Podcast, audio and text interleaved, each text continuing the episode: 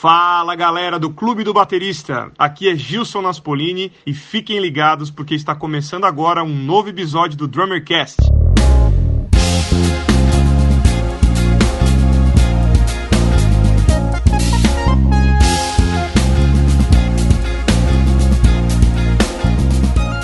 Fala Batera! Seja bem-vindo a mais um episódio do Drummercast. Eu sou Felipe Barbosa do Clube do Baterista e o papo de hoje é para fritar a sua cabeça. Se você não entender, você volta. Se ficar difícil, volta. Se embolar demais, volta um pouco mais, porque hoje o papo é pra gente buscar um pouco mais de aprofundamento no nosso dia a dia como baterista e entender os porquês das coisas que a gente faz. E para bater esse super papo aqui, eu tô recebendo o baterista mineiro Arthur Rezende. Um batera aí cheio das polirritmias, polimetrias e tudo mais. Arthur, muito obrigado pela presença. É um super prazer te receber. Eu tava ansioso por esse papo, cara. Ô Felipe, obrigado pelo convite. Eu também estava ansioso, adoro compartilhar as minhas pesquisas e tentar contribuir ao máximo aí com este maravilhoso universo, né, da bateria. Demais. Vai ser um super papo.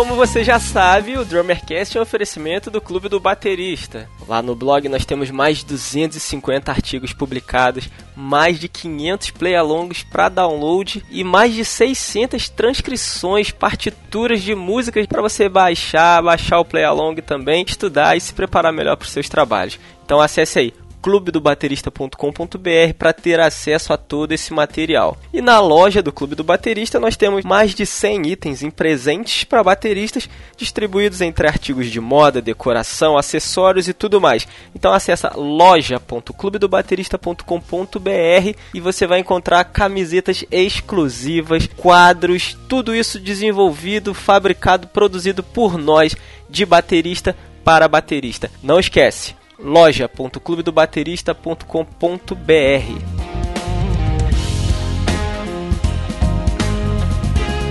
E se você também entende que o material que a gente produz aqui é material de apoio aos seus estudos, que isso não exclui a necessidade de um professor para te apresentar uma metodologia, para te apresentar um plano de estudos, você pode acessar aí clubedobaterista.com.br barra onde estudar, onde você vai encontrar professores e escolas de bateria distribuídos por todo o país Cada professor tem a sua página exclusiva com um release, fotos do local onde trabalha e as suas formas de contato. Aquele professor que você vê no YouTube, você fica pensando, putz, eu queria fazer aula com ele. Ele também pode dar aulas por Skype e até por WhatsApp a turma da aula hoje. Então, procura aí no guia um professor de bateria na sua região e bora estudar, porque é só assim que a gente vai se desenvolver.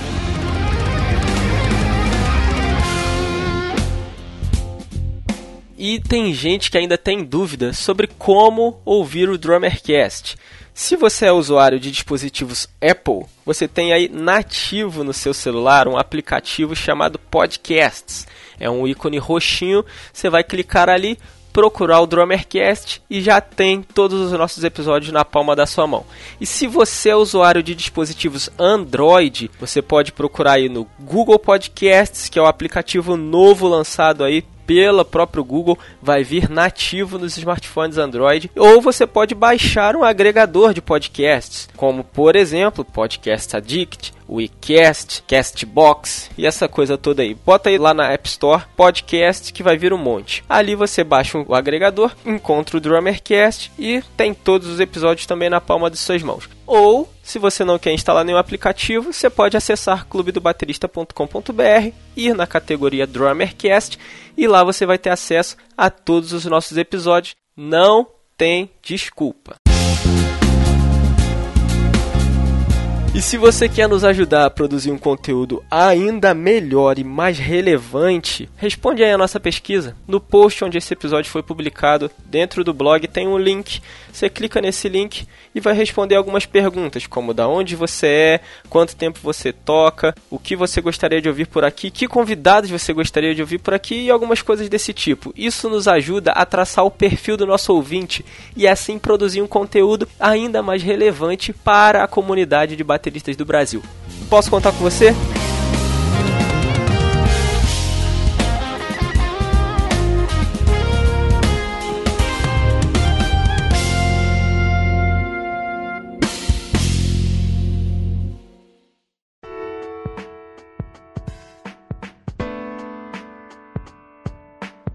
Arthur, eu quero te pedir por gentileza que se apresente aí para quem por acaso não te conhece. Conta pra gente aí um pouquinho sobre como começou o seu interesse pela bateria e como tu enveredou aí para esse mundo aí das polis e passou a se interessar por essas questões que envolvem um pouco mais a mente e o corpo humano aplicado à batera. Bom, meu nome é Arthur Rezende, toco bateria desde 11 anos de idade, mas aos 5 anos eu já tocava caixa ou tarol na fanfarra do jardim de infância. Acredito que sou muito adepto àquele pensamento que diz que a gente não escolhe um instrumento, né? a gente é escolhido. Na verdade, é uma coisa natural que ocorre ali. Você tem ali, às vezes, uma criança que é muito energética, muito agitada. É natural que ela se interesse muito mais por coisas que tragam esse equilíbrio a essa energia intensa dessa criança do que algo mais sutil, né, mais de introspecção. E talvez seja por isso que eu tenha me encantado ali por questões rítmicas, por tocar tarol na fanfarra do jardim de infância aos 5 anos de idade, né? Aos 11 eu sentei na bateria pela primeira vez e aí nunca mais parei de tocar. Eu venho de uma família de músicos, daí a explicação também por ter a musicalidade como algo que já faz parte da minha estrutura, né, pessoal, digamos assim, né, o meu entendimento de mundo veio com trilha sonora já, né? Então a gente já vai crescendo e processando essa informação. Legal. Quando a gente está maiorzinho e acaba recebendo esses estímulos musicais, eles são processados com naturalidade, porque seu cérebro vem processando esses estímulos desde que você se entende por gente, né? Digamos que é uma conta que o cérebro já sabe fazer, né? Não é uma coisa que depois que você está lá com 10 anos de idade que você vai apresentar isso. Então, esse convívio né, de famílias de, de músico, minha mãe cantora, compositora, meu avô era maestro, saxofonista, lá da cidade de Rio Acima, que é uma cidade do interior de Minas Gerais ele compôs o hino da cidade. é, cara, tio meu, Eugênio Brito, é músico, compositor. Meu primo Cadu Viana, compositor. Enfim, então é um berço musical, artístico, né? Tá no sangue, né? Tá, me acompanha desde sempre. Assim. Na verdade, eu acompanho isso, né? Eu venho acompanhando isso. Então foi uma coisa natural né, o meu interesse por música, por instrumento, por ritmo, sempre uma criança muito agitada, com muita energia, aquela criança que dá muito mais trabalho para os pais do que aquela calminha, e imagina que a bateria, essa atividade de, de extravasar energia, foi trazendo equilíbrio, né? nada como a arte, da mesma forma o esporte também, né? Para equilibrar um indivíduo, né? Certamente. Para poder fazê-lo desenvolver a sua inteligência emocional, principalmente. Bom, aí, cara, né, com esse background familiar todo, né, ter crescido nesse berço musical fez com que isso fosse algo natural. E eu gosto sempre de pontuar que o aprendizado, quando ele é por um viés natural, né, ele é muito mais eficiente do que algo forçado, né? Comecei a dar aula talvez pela própria é, necessidade de compartilhar informação. Né? Eu não fico muito feliz guardando as coisas para mim, não. Eu gosto de compartilhar, gosto de contar o que está acontecendo. Né? Às vezes recebo conselhos do tipo: não, cara, não conte isso para ninguém, não. Deixa o negócio acontecer primeiro, depois você compartilha. Depois você divulga. Senão vão te copiar, vão te agorar. Eu falo, ah, cara, eu não sou assim não, cara. Eu gosto de falar, não, galera, tô com uma ideia aqui, vou tentar desenvolver isso e aquilo. Sempre tive muito esse lance da comunicação, né? De compartilhar a comunicação. E eu acho que a informação ela é valiosa quando ela é compartilhada, quando né, você aumenta ali a, o alcance dela, né? E ela passa a ser mais útil para mais pessoas. Pode ser até também questões genéticas. Minha mãe foi professora, então é professora, então. É, e uma vez você falou para mim, ah, eu não dou aulas por questões de complementação de renda nem nada. Mas eu dou aula por vocação, né? Por vocação. Exatamente, cara. É, é, é uma paixão, né? Você pegar uma ajudar o cara, orientar um cara, mostrar um caminho para ele. Quando eu falo cara, eu estou falando do indivíduo, pode ser uma menina, um menino, né? Eu tenho alunas e alunos, mas você pega ali aquele indivíduo ali, mostra um caminho para ele e, e você de certa forma contribui, ajuda. Isso é muito gratificante, né? E comecei a dar aula. Bom, dar aula, a gente fala que, todo mundo fala que dar aula, a gente aprende muito né, nesse processo. E o, o grande motor de aprendizado que existe né, ao lecionar é exatamente ter que explicar as coisas para o aluno.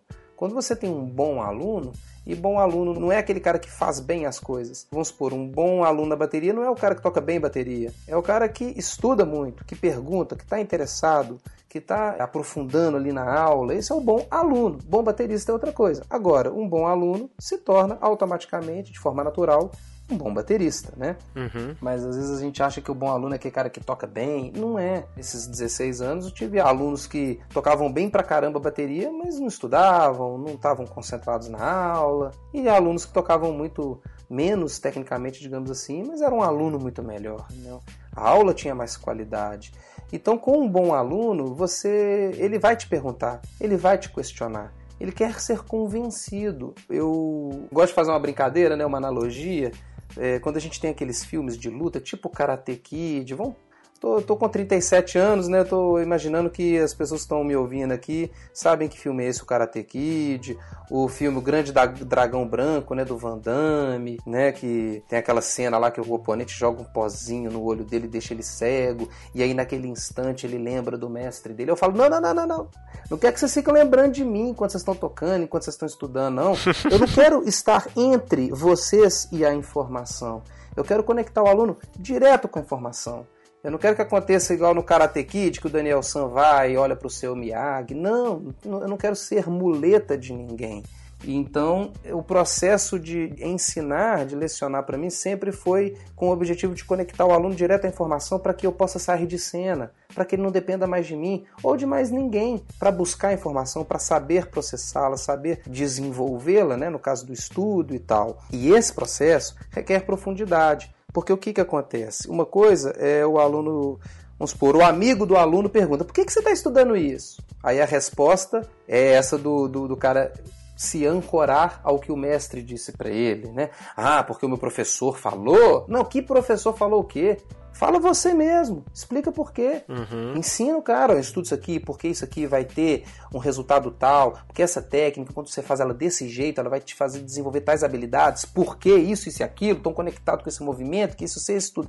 Entendeu? Eu não quero estar tá lá na. não quero que esse aluno fique lembrando de mim, não. Sabe? É um processo assim: toma, o filho é seu, se vira. Agora deixa eu ser útil para outros alunos. Você já pode andar com as próprias pernas, já sabe andar, já tirou a fralda, já tirou o bico, já vacinou, vai agora caçar rumo. É uma visão diferenciada do trabalho, né? Da tua atividade, né? É, você ensina o cara a estudar, você não ensina o cara uma técnica, você não ensina o cara um exercício, né? O que talvez outros professores por aí devem fazer o contrário, né? Quanto mais é, é, eu tiver ele nos meus braços, mais tempo eu vou ter esse aluno, logo mais renda e tudo mais, né? É, não, meus alunos ficam comigo assim numa média de um ano, os que ficam dois anos, eu fico, velho, sai daqui, isso. Nunca, mas se eu parar de fazer aula com você, eu vou desmotivar de estudar, vai estar tá errado. Não tem que tá, não tem, não tem que tá, ser seu motivo do seu estudo, sabe? Que a motivação é o quê? É, a, é o motivo da ação, né? Então, quando você, tá, você estuda bateria, você progride na bateria porque você faz aula comigo, não tá errado, gente. É igual o cara que estuda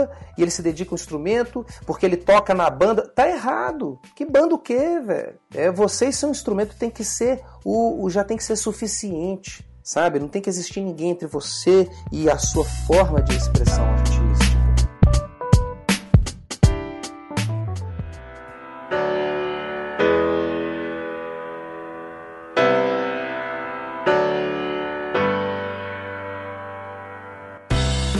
Você tem que se expressar artisticamente por uma necessidade interna que todo ser humano tem, né? enquanto a língua falada ela nos conecta com outro indivíduo de maneira objetiva, você lida com o nome das coisas. Tanto é que, dependendo da língua, o nome das coisas mudam. Se aqui é amor, nos Estados Unidos é love, não sei aonde é sei lá o que, por exemplo. É nome, a gente lida com nome, você lida com símbolos ali. Então você vira para a pessoa e fala: Ah, aconteceu isso na minha vida e eu fiquei muito triste. Ah, eu estou lidando com o um nome, eu peguei o nome de um sentimento, aquela pessoa reconheceu aquele nome e ela vai virar e vai falar assim: Ah, eu já senti algo com esse nome aí. Pô, que pena, cara, que você ficou triste. Pronto. Como é que seria a comunicação pelo canal da subjetividade, pelo canal artístico, né? Você vira para a pessoa e, de certa forma, passa para ela a informação de que aquela situação causou isso daqui, ó. Sente aí um pouquinho para você ver. Saca? Por exemplo, cara, aconteceu algo na minha vida e eu senti isso aqui, ó. Sente aí um pouco também. Não é o nome louco. das coisas. E o que, que é. a arte faz? O que, que uma música triste, vamos, vamos usar a tristeza aí como exemplo de sentimento, mas todo sentimento é, é de igual importância e valor, né? intensidade que muda dependendo da situação. Mas enfim, o que, que uma música triste causaria na pessoa? Ela colocaria tristeza no indivíduo? Não, claro que não. Ela vai evocar daquele indivíduo as experiências que ele teve com a tristeza. Né? Aquela música vai puxar de você o que você entende como tristeza. Qual é a tua referência? Qual é a tua referência? A música triste não põe tristeza em ninguém. Ela vai fazer você abrir uma caixinha dentro de você onde está guardado um sentimento de tristeza. Esse sentimento que chama tristeza dentro de você é único. Você que sabe as suas experiências de tristeza. Você concorda que tem pessoas que as experiências nesse campo emotivo da tristeza são muito maiores, outras que Sim. são muito menores. Tipo assim, pô, tem pessoas com vida muito mais sofrida. Você pega um uhum. pai de família que estava chegando lá na casa dele no morro, no barracão, quando ele chegou teve um deslizamento, foi embora a casa, todos os bens materiais, os cinco filhos e a esposa, todo mundo morreu soterrado. O que, que esse cara entende como tristeza? É muito mais intenso do que eu, por exemplo. Então, se você pega uma música, eu acho muito legal a gente pensar nisso. Por que, que eu estou falando disso? Porque, para começar, eu acho que um dos grandes diferenciais assim da minha forma de ensinar bateria é que, antes de qualquer coisa, tem o sentido. Por que, que você está aqui? Eu pergunto para o aluno. O que, que você está fazendo aqui, velho? Ah, porque eu gosto de tocar bateria. Eu falei, ah, eu gosto de futebol e nem por isso eu jogo. Gostar é pouco, cara. Eu gosto de tanta coisa que eu não faço. Adoro, velho. Adoro um monte de coisa. Então, assim, refletir sobre isso, né? Trazer o, o aluno ali para uma introspecção de viés filosófico, né? Pô, por quê? Por, que, por que, que eu toco bateria? É mesmo, hein, velho? É porque eu acho legal? Não, achar legal, eu acho legal um monte de coisa e não faço. Então por quê? E você mergulhar nisso, né? Porque aí, cara, você vai encontrar o sentido da coisa. O sentido de algo vem antes do motivo, cara. Saca? É o porquê é a base, né? é a plataforma que vai rodar o sistema ali. Né? Você entender o sentido. Qual que é o sentido de você fazer isso? Saca? Então você sente o que por fazer isso? Para ter que fazer isso? É antes do motivo. O sentimento, ele vem antes de tudo ali. As pessoas estão totalmente desconectadas. A música, que é a primeira das artes, né? Olha só, o cinema é a sétima, a música é a primeira das artes. Uhum. Cara, eu ouso dizer que os músicos, aí para eu não cometer injustiça, eu vou falar do meu universo, dos meus alunos, eu vou falar da galera que eu conheço, né? Para não cometer injustiça generalizar, eu vou falar do, do meu universo. Se a carapuça servir, ótimo, estou querendo que ela sirva.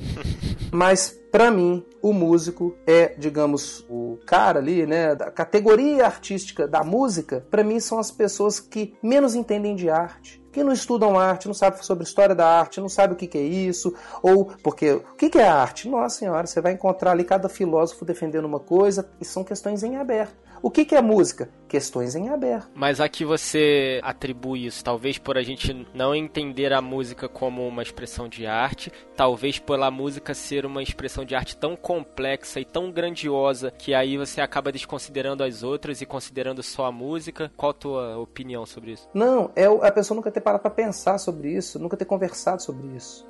Né? Não é sobre os tipos, os outros tipos de artes. É, isso aí é o básico, era pra gente saber, é pra gente saber sobre arte. Ou música não é arte? Por exemplo, eu tenho um aluno que numa aula, né, em grupo, que eu estava levantando essa reflexão, ele falou: Arthur, e eu sou prova de, viva disso. Eu sou é, formei licenciatura em música e eu posso dar aula sobre artes. Eu posso ser professor de artes. Pergunta se eu sei alguma coisa de arte. Pergunta se eu aprendi alguma coisa de arte na faculdade de música. Sei nada, cara. Agora, tenta imaginar, cara, qual que é o cotidiano do músico, tá? Ele tá falando de busca, tá falando de instrumento, tá falando de técnicas, tá falando sobre os compositores, sobre produção, sobre música.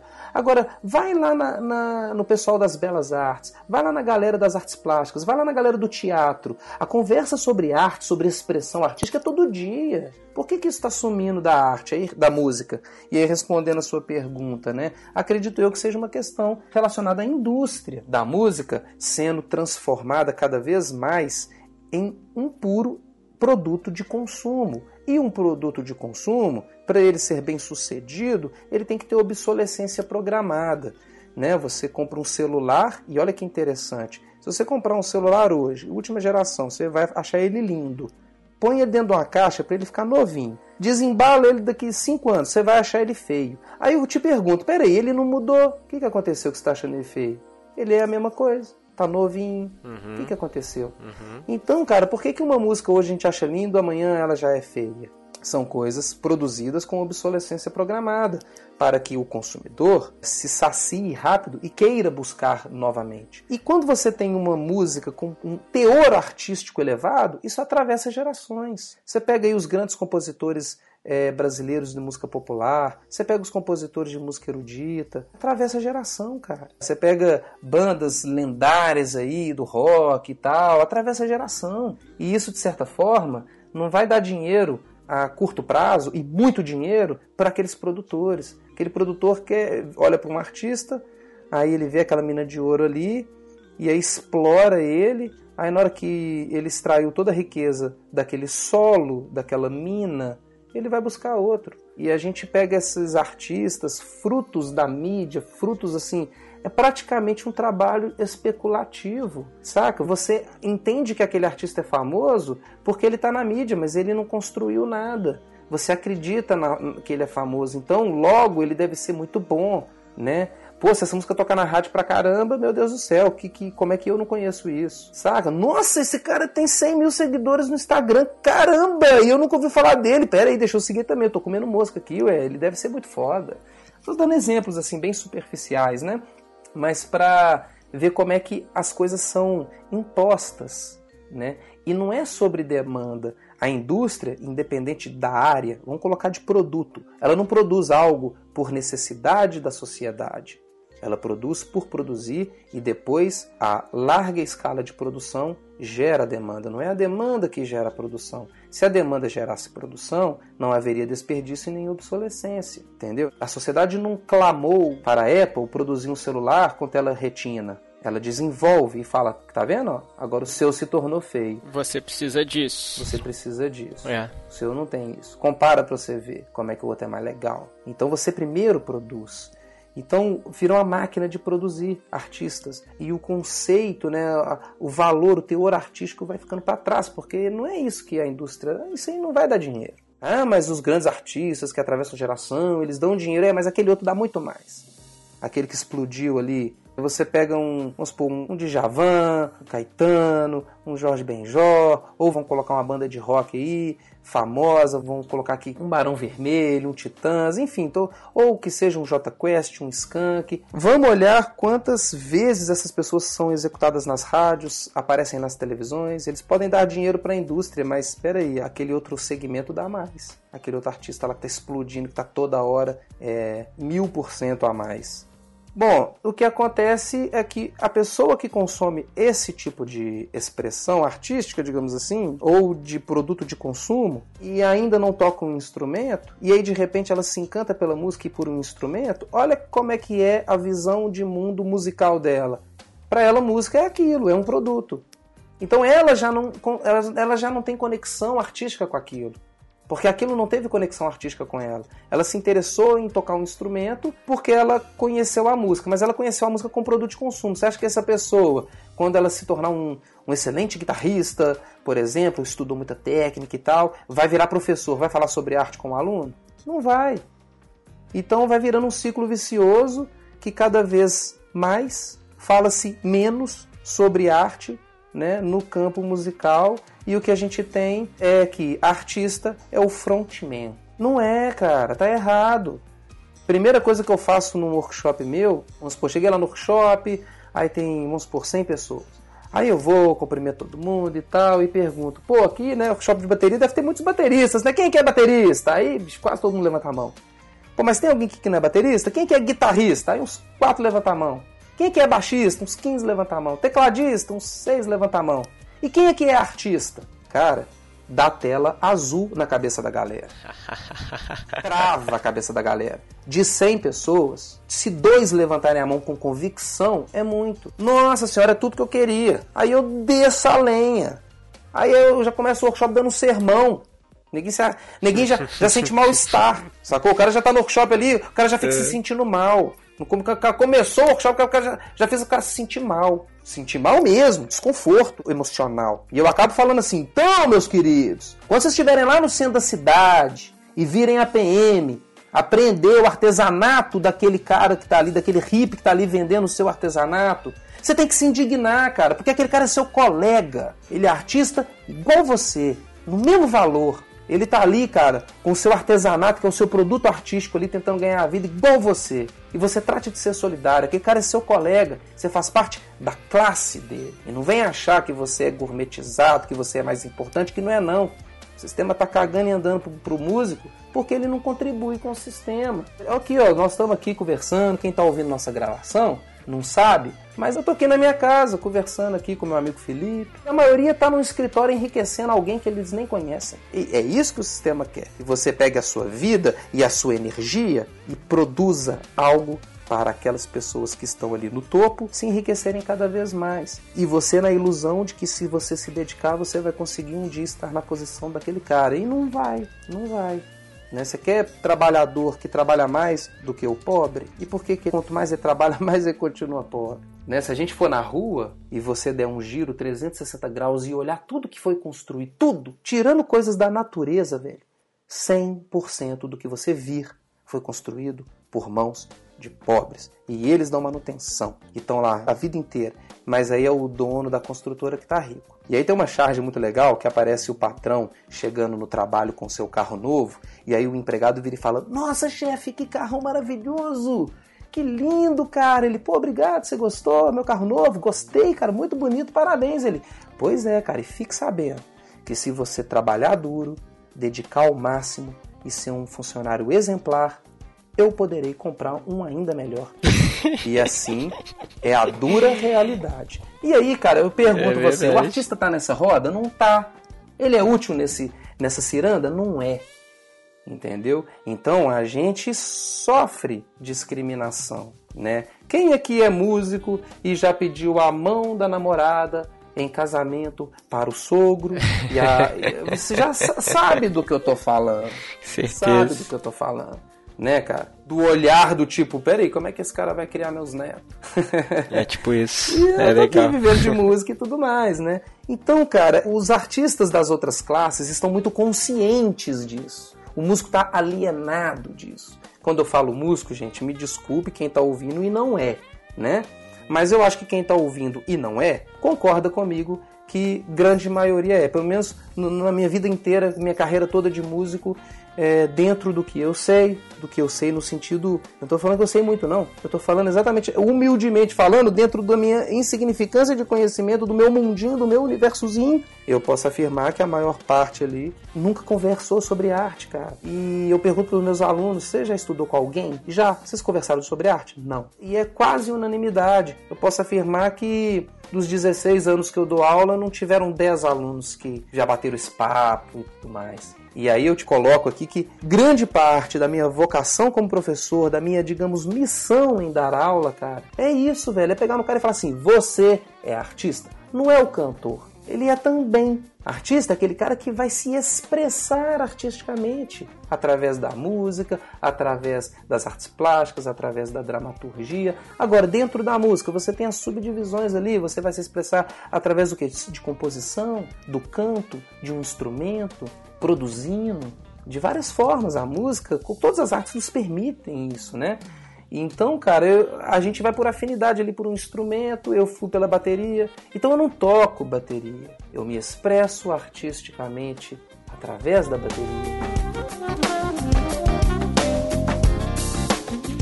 Isso é muito diferente, porque você só consegue fazer isso quando você interpreta o que você está vivendo ali com aquela música. Então, imagina o baterista, só para você ter uma ideia da gravidade, o que eu estou falando é muito sério. Você tem um baterista tocando com aquele sorriso estampado na cara, tocando ali bem pra caralho, com aquele sorrisão na cara.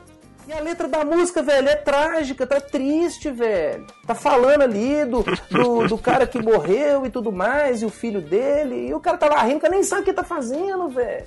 Tá, o que que tá tocando? Ele tá tocando a intro, o A, o B, refrão, voltou pra reintro, aí depois veio o A de novo, só que aí o A aconteceu uma vez só. Aí veio já o B, aí veio o refrão, aí veio o solo de guitarra, veio o especial, o refrão acabou. Pra ele a música é isso, velho? Tá errado, cara. Tá errado. O que, que a música tá dizendo, velho?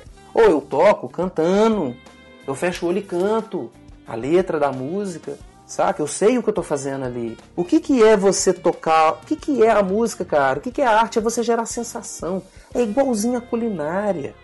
É você quer gerar sensações. Naquele momento da música ali, você quer gerar uma tensão. Como é que a gente pode fazer isso na bateria? Pô, naquela outra parte da música, você quer diluir, você quer, digamos, e aí a gente é metáfora atrás de metáfora. Você quer esfumaçar a parada, você quer passar uma paz ali. Você saiu de um momento de tensão, você quer tipo assim, imagina o a nuvem tá chegando, parece que vai cair uma tempestade e aí quase cai a tempestade, você tá promovendo aquela energia toda ali de que tipo assim, nu, vai chover granizo. Mas aí não. Ufa, o céu abriu e tal. Como é que você passa sensações desse tipo através do seu instrumento. Você tá entendendo, cara, como é que o paradiddle fica insignificante? Sim. Como é que um papamama fica insignificante? Como é que a técnica fica insignificante? Aí é óbvio que eu tô botando entre mil aspas, insignificante no sentido do valor, cara, fica pequenininho.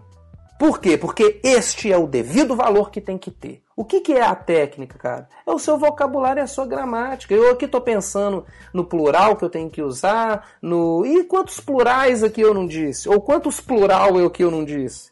E você não entendeu o que eu quis dizer? Entendeu, cara. Eu não passei a comunicação? Passou. Então, se a técnica não tivesse sido perfeita, dane-se. Você conseguiu gerar, promover as sensações ali, cara, os cenários que aquela música lá tá pedindo. Pô, eu toquei durante uns cinco anos com um grande artista que infelizmente nos deixou recentemente, deve ter quase dois anos que ele morreu, ou dois anos, não sei, que foi o Vanderly, um grande artista da MPB mineiro, que estava em ascensão nacional, a gente fazia show no Brasil inteiro, nos principais teatros do Brasil inteiro e todos lotavam, apesar dele não estar tá na televisão, ele era executado muito em rádio, então o trabalho dele era muito difundido, a gente tocava e lotava todos os teatros.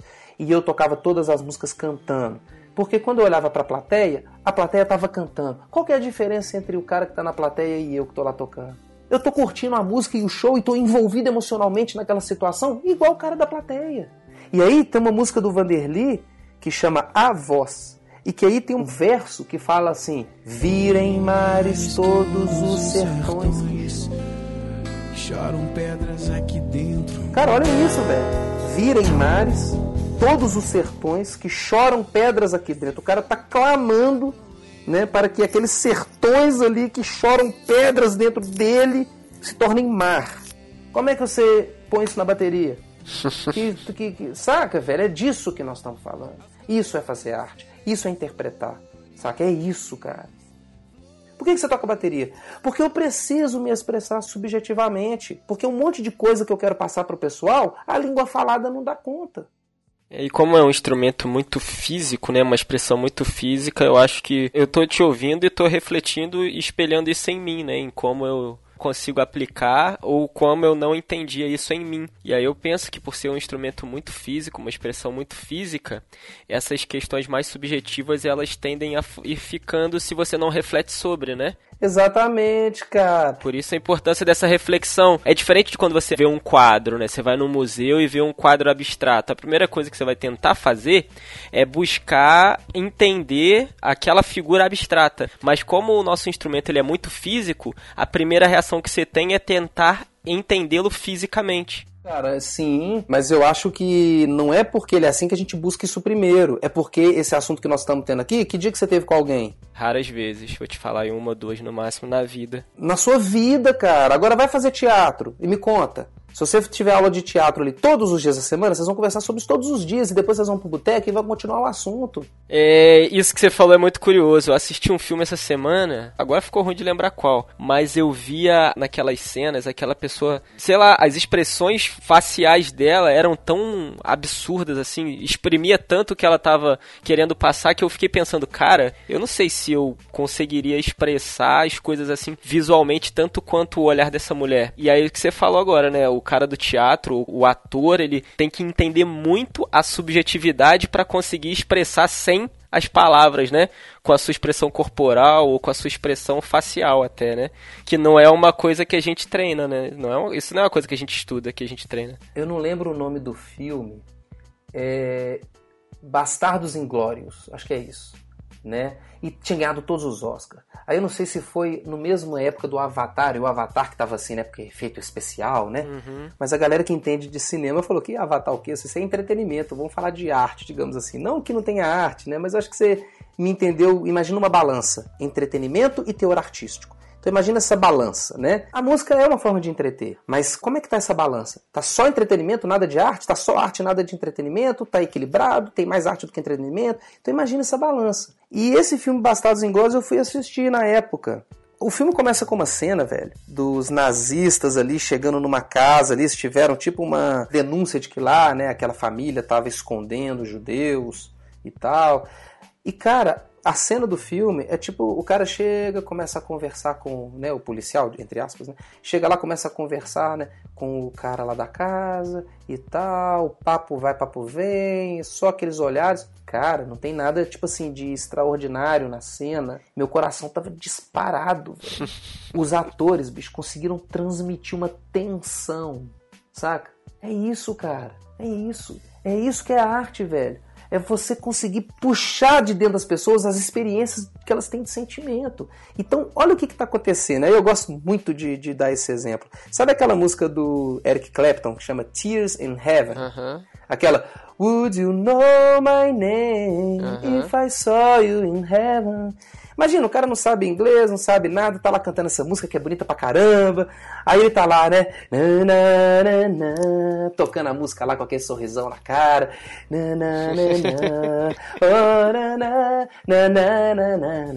Tears in Heaven. E o cara lá cantando com aquele sorrisão. Aí acabou o show lá, eu dou um tapinha nas costas do cara. Eu falo assim: não, velho, você tocou bonito e tal, mas você sabe do que, que essa música diz? Não, cara, eu não, sabe de, não saco nada de inglês. Cara, o Eric Clapton fez essa música pro filho dele que morreu. Você é. sabia disso? E quando tá assim, Would you know my name if I saw you in heaven? Tipo, você saberia o meu nome se eu te visse no paraíso? Tipo assim, né? Pô, o menino filho dele morreu. Aí ele tá fazendo uma música imaginando que quando ele morrer vai encontrar com o filho dele, o filho dele vai reconhecer ele. Aí, bicho, o cara tá lá tocando. Aí o cara, não, é mesmo, é mesmo. Aí o cara já vai tocar a música diferente. Repara que a música ela já passa uma energia, e a energia que ela passa não é de felicidade, mas se o cara tiver muito insensível, se aquele músico não for artista, é aí que eu tô. É, é isso que eu quero cutucar, velho. Se aquele músico não for artista, ele, ele não tem sensibilidade. Então, mesmo a harmonia, a melodia, o arranjo, a expressão, a interpretação dos músicos, do cantor, do produtor que fez tudo aquilo ali, não for suficiente para poder buscar no cara aquela, aquelas tristezas, mesmo sem saber a letra, cara, porque a música instrumental não tem letra e ela transfere isso tudo, né? Se o cara é insensível o suficiente, ele é músico, mas não é artista, né? Ele já tá tocando a música com um sorrisão na cara. Se tiver um pingo de sensibilidade, ele vai sentir que a música tá, traz uma carga ali, é, puxa uma carga de tristeza dele, ele não sabe por quê. Se você conta do que é a letra, o que é a letra, Aí o cara já, nossa, que isso, você tá doido. Ele já toca a música depois com outra, outra conexão. Mas é legal isso que você tá falando, porque é uma cutucada que é muito legal. Eu tô adorando esse assunto, porque tá me fazendo refletir sobre algumas coisas também, né? E é como você disse, né? Você precisa ter um empurrão, né, pra entrar nessa brisa aí. Porque você tem referências que já vem com você há 30 e quantos? 37 que você disse? 37 anos. Então, há 37 anos você tem referências que, mesmo que não fossem verbais, seriam exemplos exemplos que te fizessem enxergar dessa maneira, né? O que eu já acho muito legal. Vou usar a mim como exemplo. Não tenho ninguém de músico na família, não tem ninguém que se interessa por música e nem que seja um consumidor. Eu aprendi a ouvir música sozinho. É, quando eu tinha 6 anos de idade, eu ia à igreja, minha mãe conta que eu saía do lado dela e ficava sentada do lado da bateria assistindo o cara tocar. E eu cresci com isso dentro de mim. Aos 15 anos eu comecei a querer aprender e buscar aulas e não tinha recursos para ter aulas. Com 18 anos eu consegui pagar minha primeira aula de bateria. E com 15 anos eu fazia aula, não era um projeto social, mas eu fazia aula com uma pessoa que me dava aula de graça. E essa coisa toda, ela veio dentro de mim desde lá aos 6 anos, né? E olha que interessante você ver o poder, a força da arte da música, cara. Sim. Ela foi lá e te fisgou lá, não interessa o seu cenário. É por isso que a gente brinca de que eu não escolhi a música, a música me escolheu, né, cara? Porque é uma coisa muito É. louca. E é de verdade, eu falo isso com emoção no coração. Desde os seis anos, aquilo já fazia algum sentido pra mim que eu não sabia qual, não entendia qual. Mas esse papo que a gente tá tendo hoje tá abrindo minha mente pra várias coisas, justamente nisso que eu quero te dizer. Eu aprendi a gostar sozinho ou por referências externas que eu não consigo pontuá-las, mas não é algo que veio na minha casa todos os dias ouvindo sobre isso ou vendo sobre isso, né? E aí isso que você falou, o cara às vezes ele toca a música e a música é uma música de luto e o cara não consegue entender na vibração da música ou na mensagem da música, mesmo que não verbal, aquelas emoções que a música transmitia na sua criação, né? Mas às vezes é por isso, pela falta da referência, né? Por isso esse papo é importante, porque esse tipo de pessoa, como eu fui e, te- e venho sendo por muito tempo, não tinha essa referência pra sacar isso. Putz, espera aí, cara, aqui não é só um conjunto de notas ou um conjunto de levadas, é uma expressão que tá dizendo algo mesmo sem a letra, sabe? Isso é muito louco, cara. Exatamente, cara. E, e esse lance de que a música não põe tristeza em você, ela evoca de você as suas experiências emotivas, né? Isso faz com que você trabalhe as suas, eh, com as suas emoções. A gente desenvolve habilidades quando a gente lida com coisas. Se você quer ficar muito habilidoso na bateria, você tem que lidar com isso. Se você quer ficar habilidoso com suas emoções, ou seja, ser um cara inteligente emocionalmente falando, ter uma inteligência emocional bem desenvolvida, e isso é um grande pilar da inteligência, inteligência no todo, você tem que lidar com isso no seu cotidiano. Então, assim, a publicidade, ela criminaliza a tristeza. Você não pode ser triste, você tem que ser feliz. Seja feliz, seja feliz uma ova. Isso não existe, isso é mentira, isso é enganação. Né? A publicidade ela cria uma, um- várias prateleiras, uma sobre a outra, e coloca a felicidade como o topo, como se fosse mais importante, como se fosse principal. Não é. É igualzinho, tem o mesmo valor da tristeza, da angústia, da ansiedade. Cara, nós somos um conjunto ali, bicho, uma panela de pressão de emoções, todas elas. São, na língua portuguesa tem mais, acho que de 400 nomes de emoção e sentimento, cara. Você começa a listar, você começa a ficar doido, velho, né? Então você tem uma música ali que ela é feliz. Pô, legal, ela é feliz. Cara, quem sabe tomar vinho, não consegue tomar um vinho ruim depois. Eu não sei tomar vinho. Então, pra mim, aquele vinho ali, ele é bom se me deixar eh, feliz com, com meus amigos, digamos assim, né? É, mas o cara que sabe saborear aquele toma o vinho, ele consegue perceber as nuances, tudo que tem ali, bicho. Ele consegue destrinchar aquele sabor como se fosse uma vista explodida. É igual quando a gente que é músico ouve música, a gente ouve a música meio 3D. Você consegue pescar aquele shakezinho que tá junto com o chimbal. Você consegue ir separando as coisas no, no seu ouvido. O leigo não, ele vê uma massa sonora É. né? E igual a gente com. Então, eu com o vinho é assim, é uma massa sonora, entre aspas, enquanto aquele cara consegue destrinchar e tudo mais. Então a relação dele ao saborear aquilo ali é diferente da minha. Mas uma vez que você aprende a saborear o negócio, você não consegue mais é, se iludir com algo que é pobre. Então o que eu tô querendo dizer é que você pega uma música, ah, a música é feliz. Poxa, legal, ok. Mas eu ouço igual quando a gente tá falando do Tigran, né, antes de começar aqui, o Tigran me coloca diante de uns sentimentos que eu não consigo denominar. Você tá entendendo o que eu tô falando? Isso eu acho foda. Falei, caramba, bicho, olha o que, que esse cara tá arrancando uns negócios de mim que eu não tô ligado não, velho. Eu não sei nem botar nome. Que sentimento é esse, velho? Caramba, você começa a ficar assim, não, peraí. Isso é angústia, é ansiedade, isso aqui é tensão, é... O que que é isso, velho?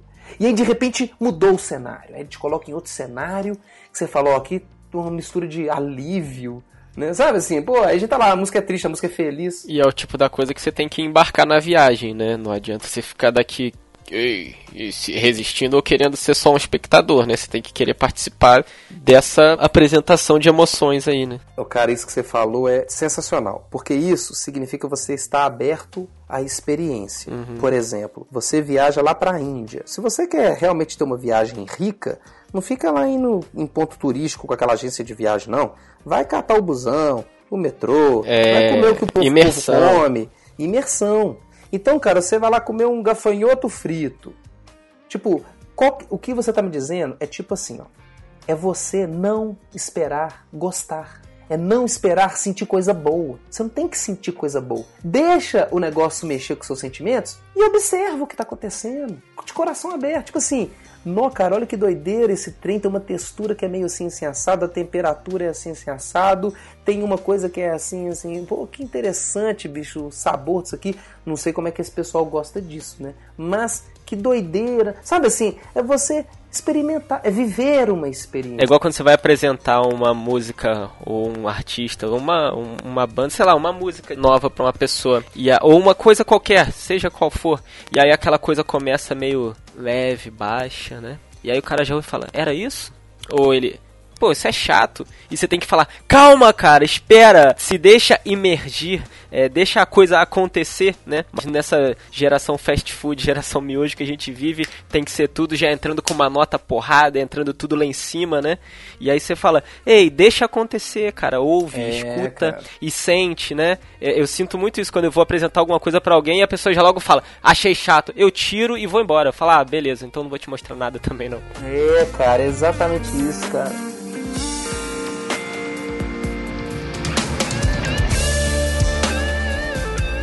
Isso que você colocou aí é ótimo, cara, porque a gente tá falando o tempo todo de tocar, de tocar, de tocar, né? De, do cara tocar se expressando artisticamente, que isso não tá acontecendo. Bicho, você entrou aqui num outro grave problema que é nem ouvir música a galera tá sabendo. É verdade. Porque tá ouvindo música pensando na massa sonora. Não tá degustando o vinho e vendo, caramba, olha, dá pra sentir que ele foi é, reservado num tonel de carvalho, sei lá, porque eu não entendo. Mas o cara que entende, ele enxerga, entre aspas, isso.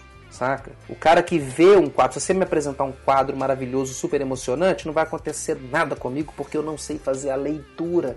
Não consigo. Se eu começar a entender, aprender como é que lê esse tipo de arte, digamos assim, eu vou começar a me conectar com aquilo, criar uma ponte com aquilo, e aí aquilo vai ter a oportunidade de puxar os sentimentos. E aí sim eu vou sentir algo. Por exemplo, um exemplo claro assim, né? Você me apresenta um poema, daquele que se eu for ler eu vou me emocionar com certeza. Mas ele está escrito em japonês. Eu não vou, não vou conseguir, não vai me causar nada, porque eu não sei fazer a leitura daquilo. Mas se eu começar a entender a leitura, ali fazer a leitura, o que, que eu saca? Que é tipo o que você falou, né? Você vai atrás das coisas ali, dos pontos e tal. E aí aquilo começa a puxar de você as experiências que você tem de sentimento. Por isso que cada produto artístico, né? Ele, quando a gente fala produto, a gente não fala produto de consumo, a gente fala produto como resultado de alguma coisa, né? Igual quando você fala assim, a ordem dos fatores não altera o produto, né? É tipo isso. Cada produto ali vai causar sentimentos diferentes em cada pessoa. É aquela coisa da interpretação. É muito difícil você dar aula, porque quando você passa uma informação para um aluno, ele vai absorver de um jeito. Aquele outro aluno absorveu de outro. Aquele outro aluno absorveu de outro. Por exemplo, se eu chegar numa turma e falar, gente, nós vamos falar sobre maçã. O cérebro de cada um ali projetou a imagem de uma maçã diferente. Então já deu errado. Porque a maçã daquele cara já é diferente da do outro e tal. Aí eu falei, não, não, não, vamos corrigir então essa imprecisão. Eu trouxe a maçã. Gente, nós vamos falar de maçã. Todo mundo olhou para mim a mesma maçã. Mas aquele cara que tem uma filha criança, um filhinho criança, vai lembrar da Branca de Neve. O outro, que a avó morreu semana passada e que fazia uma deliciosa torta de maçã, vai lembrar da avó. Aquele outro ali, que é antenado às tecnologias e está sempre update ali com tudo, vai lembrar do Steve Jobs da Apple. O outro ali, bicho, vai lembrar da maçã da Adão e Eva. Já deu tudo errado.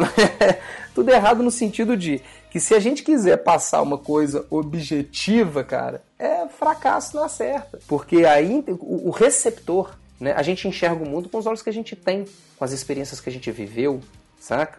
Então cada um vai processar de uma maneira diferente. Agora imagina ouvir música as pessoas não estão ouvindo, tipo assim, cara, deixa eu ver o que isso, cara, essa música me, sente, me faz sentir desconforto, olha que doideira. Eu comecei a achar isso legal, saca? Mas eu comecei a ter essa apreciação musical, hoje eu acho que eu aprendi a ouvir música. E eu vou sendo muito honesto, deve ter uns 4 anos só, uns 3 anos somente. E vou te falar, quem abriu essa portinha foi o Tigran. Porque as músicas dele, cara, cada música me fazia sentir uma porrada de sentimento diferente. E eu tava acostumado com músicas que, tipo assim, essa é feliz, essa é triste, essa é sei lá o quê. Não, cara, começa a música, você já tá assim, caramba, nem sei o que eu tô sentindo. Aí de repente o cara já te faz sentir uma outra coisa diferente no compasso seguinte, você já, ó, mudou. Mas também não sei dar nome nisso não. Então, aí quando eu vi, eu falei que não consigo ouvir isso não, velho. Nossa, tô cansado. Nossa, o negócio me desgastou. É, velho, você vê um filme que ele é muito intenso, você assiste um filme que é muito intenso, você volta, nossa senhora, você fica uma semana pensando naquilo. Saca? É tipo o trem dá uma cutucada, velho. É desconfortável. Mas aí volta naquilo que a gente falou, né? O tipo da coisa que você quer entrar nela, né? E não ser um mero espectador como um, um, trem passando na sua frente. O trem passou e você seguiu, né? Você quer meio que embarcar nesse trem, né? Exatamente, cara. E, e, a paisagem, seja qual for, é a que você vai assistir, que você vai apreciar. Não é eu estou esperando gostar. Estou esperando. Não espera nada não, cara.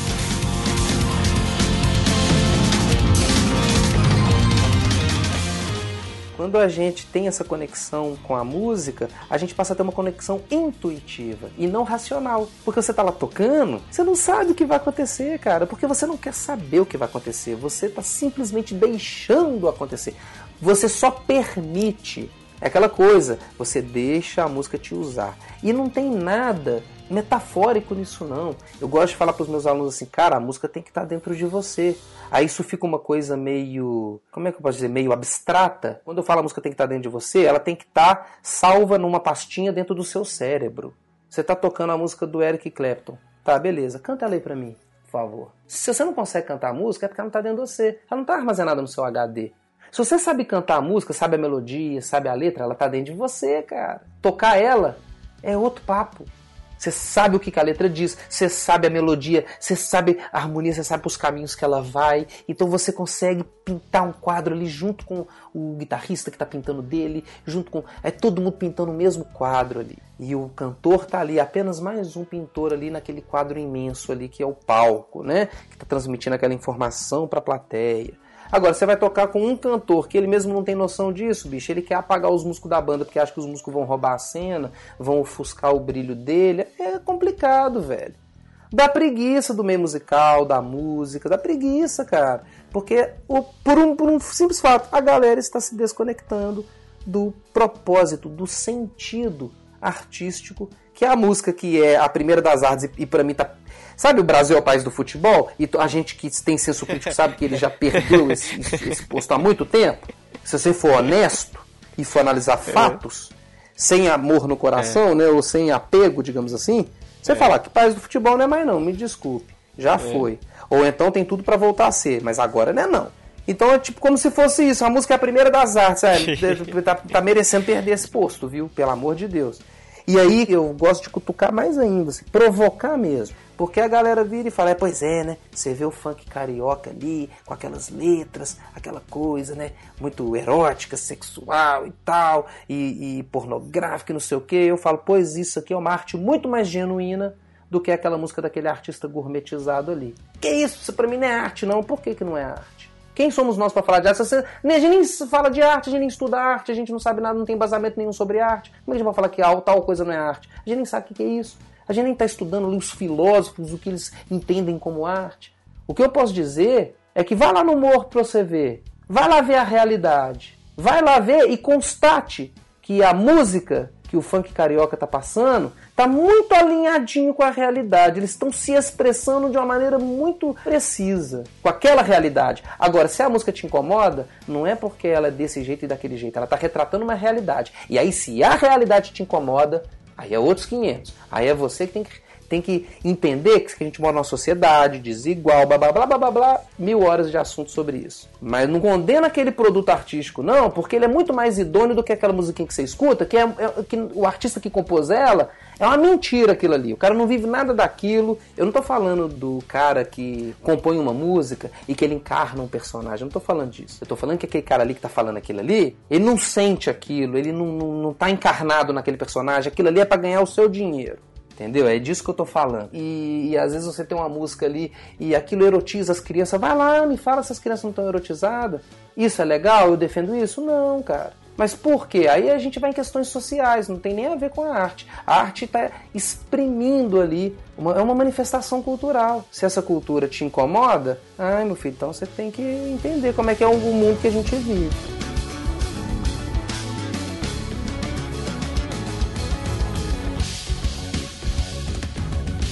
Então, galera, para concluir aqui, né, nós falamos ali toneladas sobre questões artísticas, sobre o posicionamento ali do artista na sociedade, ele dentro dele mesmo, né? Mostrar que se expressar é um negócio muito mais complexo do que a gente imagina, que a técnica é só uma ponte que vai te conectar com o instrumento e essa ponte, para trabalhar ela, é uma vida inteira de construção, né? E aí no próximo bate-papo nosso, que vocês não podem perder, nós vamos mostrar exatamente como construir essa ponte, né?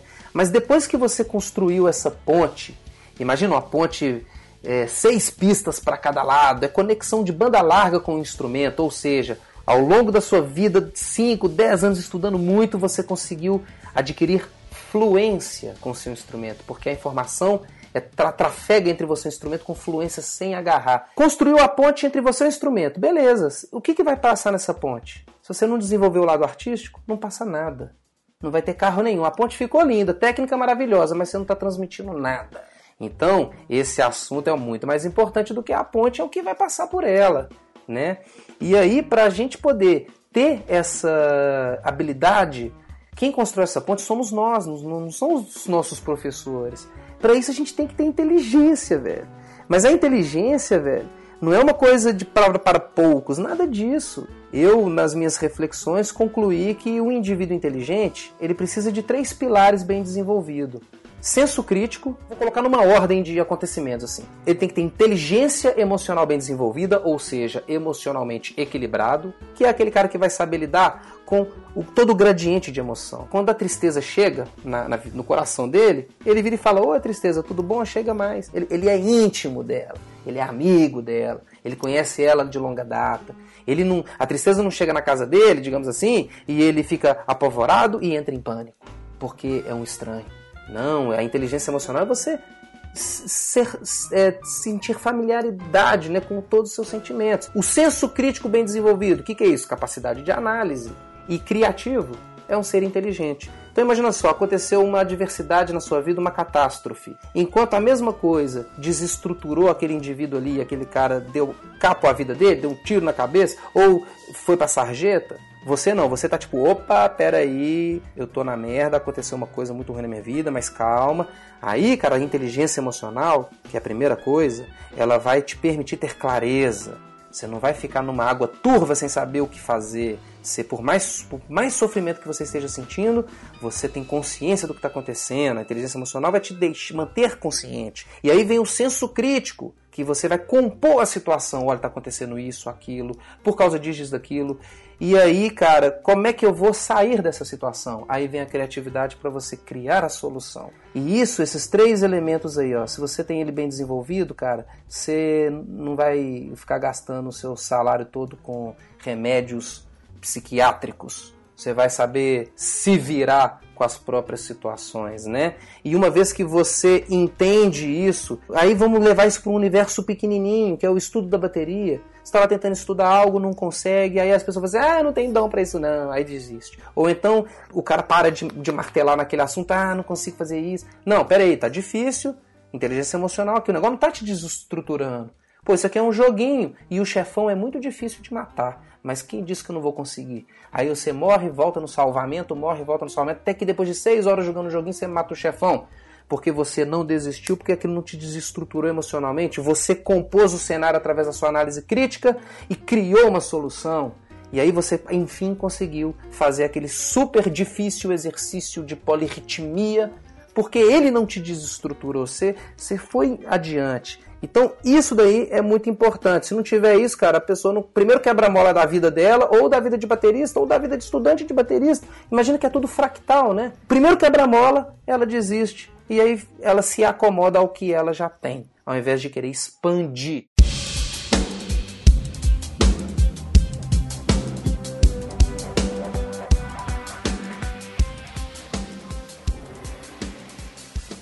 sobre os pilares do músico, né, do artista da música, né, para a gente poder entender eles e ver o devido lugar da técnica. Imagina que é a emotividade.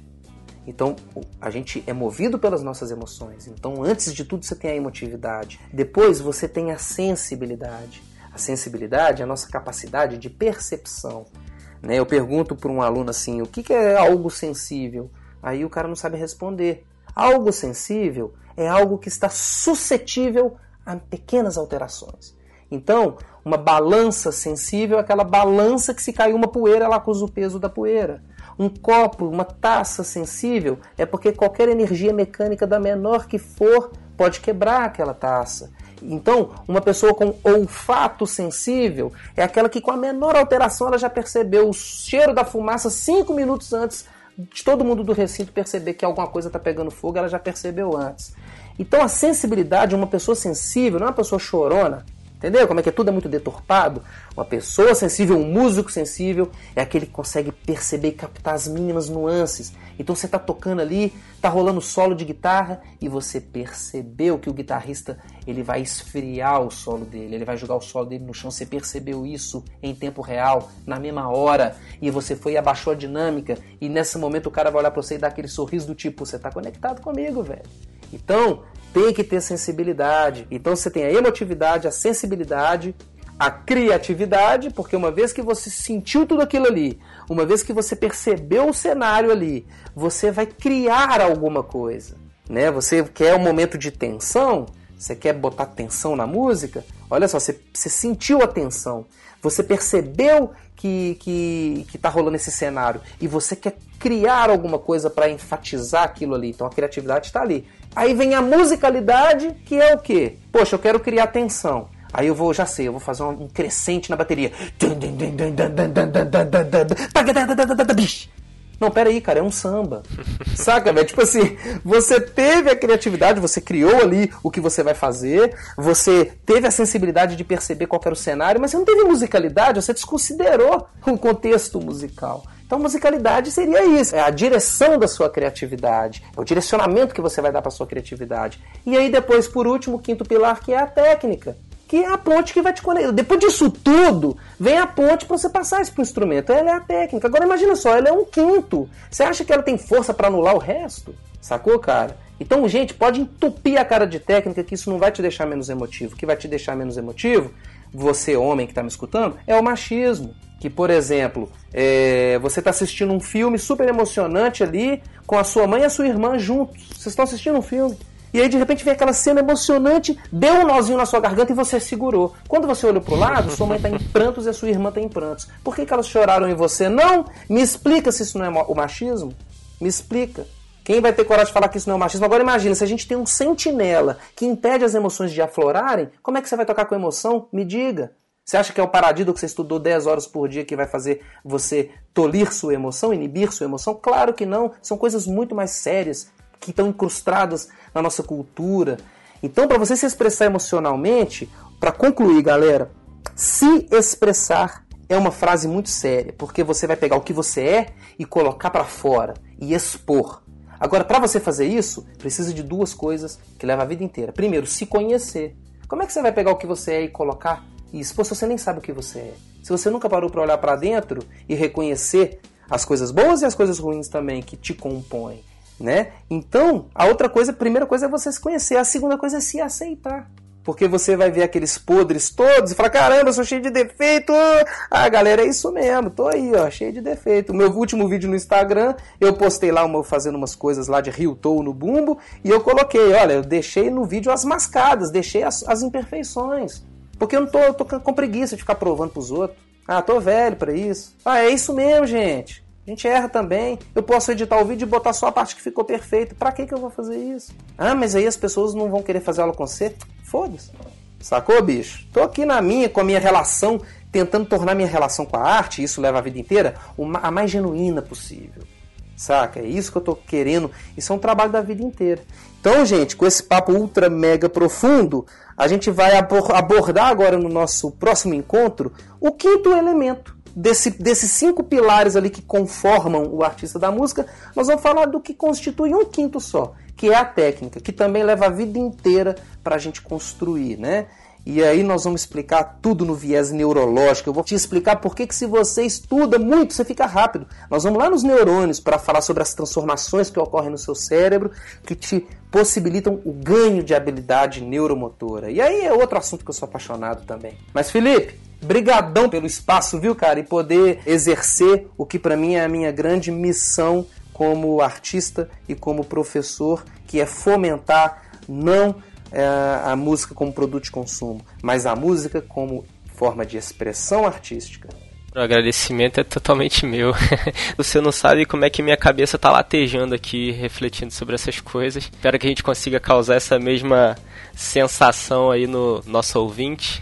E muito bom ter esse tipo de papo, cara, porque como você falou, não é sempre que a gente ouve falar sobre esse assunto, né? Hoje, em tempos de internet, a gente é sobrecarregado com muita informação, né? Imagina se fosse equilibrado o tanto de informação técnica com o tanto de informação artística.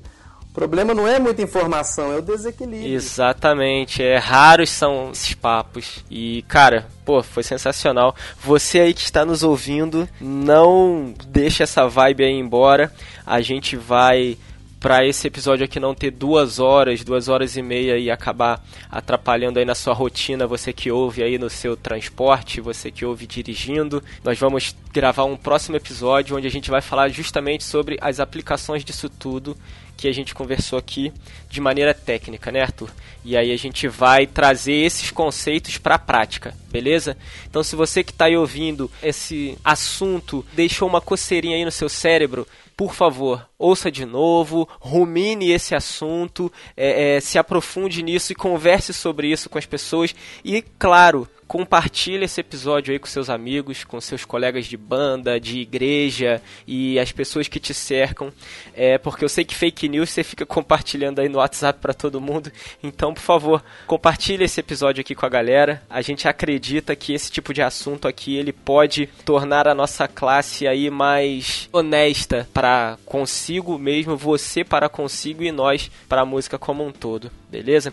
Arthur, deixe teus agradecimentos finais, por favor, marcas que te apoiam apoiam e tudo mais, quem você quiser agradecer. E a gente volta no próximo episódio aí com muito mais coisa. É isso aí. Bom, primeiramente agradecer você, Felipe, ao espaço, esse projeto maravilhoso. É, muito obrigado aí, sucesso no, nesse projeto que é fantástico, porque esse tipo de coisa é importante ter. Queria agradecer as marcas que me apoiam, porque isso, de certa forma, é um reconhecimento, contribui com a nossa jornada. A gente que é profissional da área, que vive disso, tem isso como profissão, né? Na minha profissão formal é tocar bateria. Eu crio os meus dois filhos tocando bateria com muito orgulho, dando aula, produzindo, gravando, fazendo show, né? Com arte, né? Eu consigo fazer isso. Então imagina o valor que o carinho que eu tenho pelas marcas que me apoiam, né? Que é a Pearl Drums, que aqui a gente fala Pio, baterias Pio. baterias Pier. É, Pier, tá, né? Eu aprendi lá com o pessoal da Pearl a falar Pearl. Tem a Anatolian Cymbals, que são os pratos maravilhosos que eu utilizo, que dão personalidade para o meu som. Pratos turcos, fábrica própria na Turquia, própria e exclusiva. Pratos desenvolvidos na Alemanha, para fabricados à mão na Turquia a Solid Sound, que é a marca de bags e cases e semi-cases, peles Aquarium, que para mim são as mais deliciosas de todas e duráveis, Tunibot, que é aquele afinador de bateria sensacional, Kickport, Agradecer ao Batera Clube também, que é outra marca, né? E mais uma vez agradecer cada ouvinte. Espero ter deixado todos bem desconfortáveis. Não é para vocês concordarem comigo. Se vocês discordarem, eu já vou ficar feliz. Quer dizer que pelo menos vocês estão pensando sobre isso. Meu objetivo é julgar o assunto. E cada um vai processar do jeito que bem entender. Mas é um assunto, galera, que é o grande motivo de nós tocarmos um instrumento. A, a música ela é o quê? É a arte. Então, se deixar de ser arte e virar só produto de consumo, pô, vai trabalhar numa loja vendendo óculos, vendendo perfume, é a mesma coisa, né? Tem seu valor, ótimo, tem seu valor. Mas, poxa, o, o artístico deu para ver nesse papo aí que é bem sério, né? O buraco é bem mais embaixo. Galera, espero que esse papo tenha sido útil para você. Compartilhe aí com seus amiguinhos e nós nos falamos novamente no próximo episódio. Muito obrigado e tchau! Falou, galera. Grande abraço.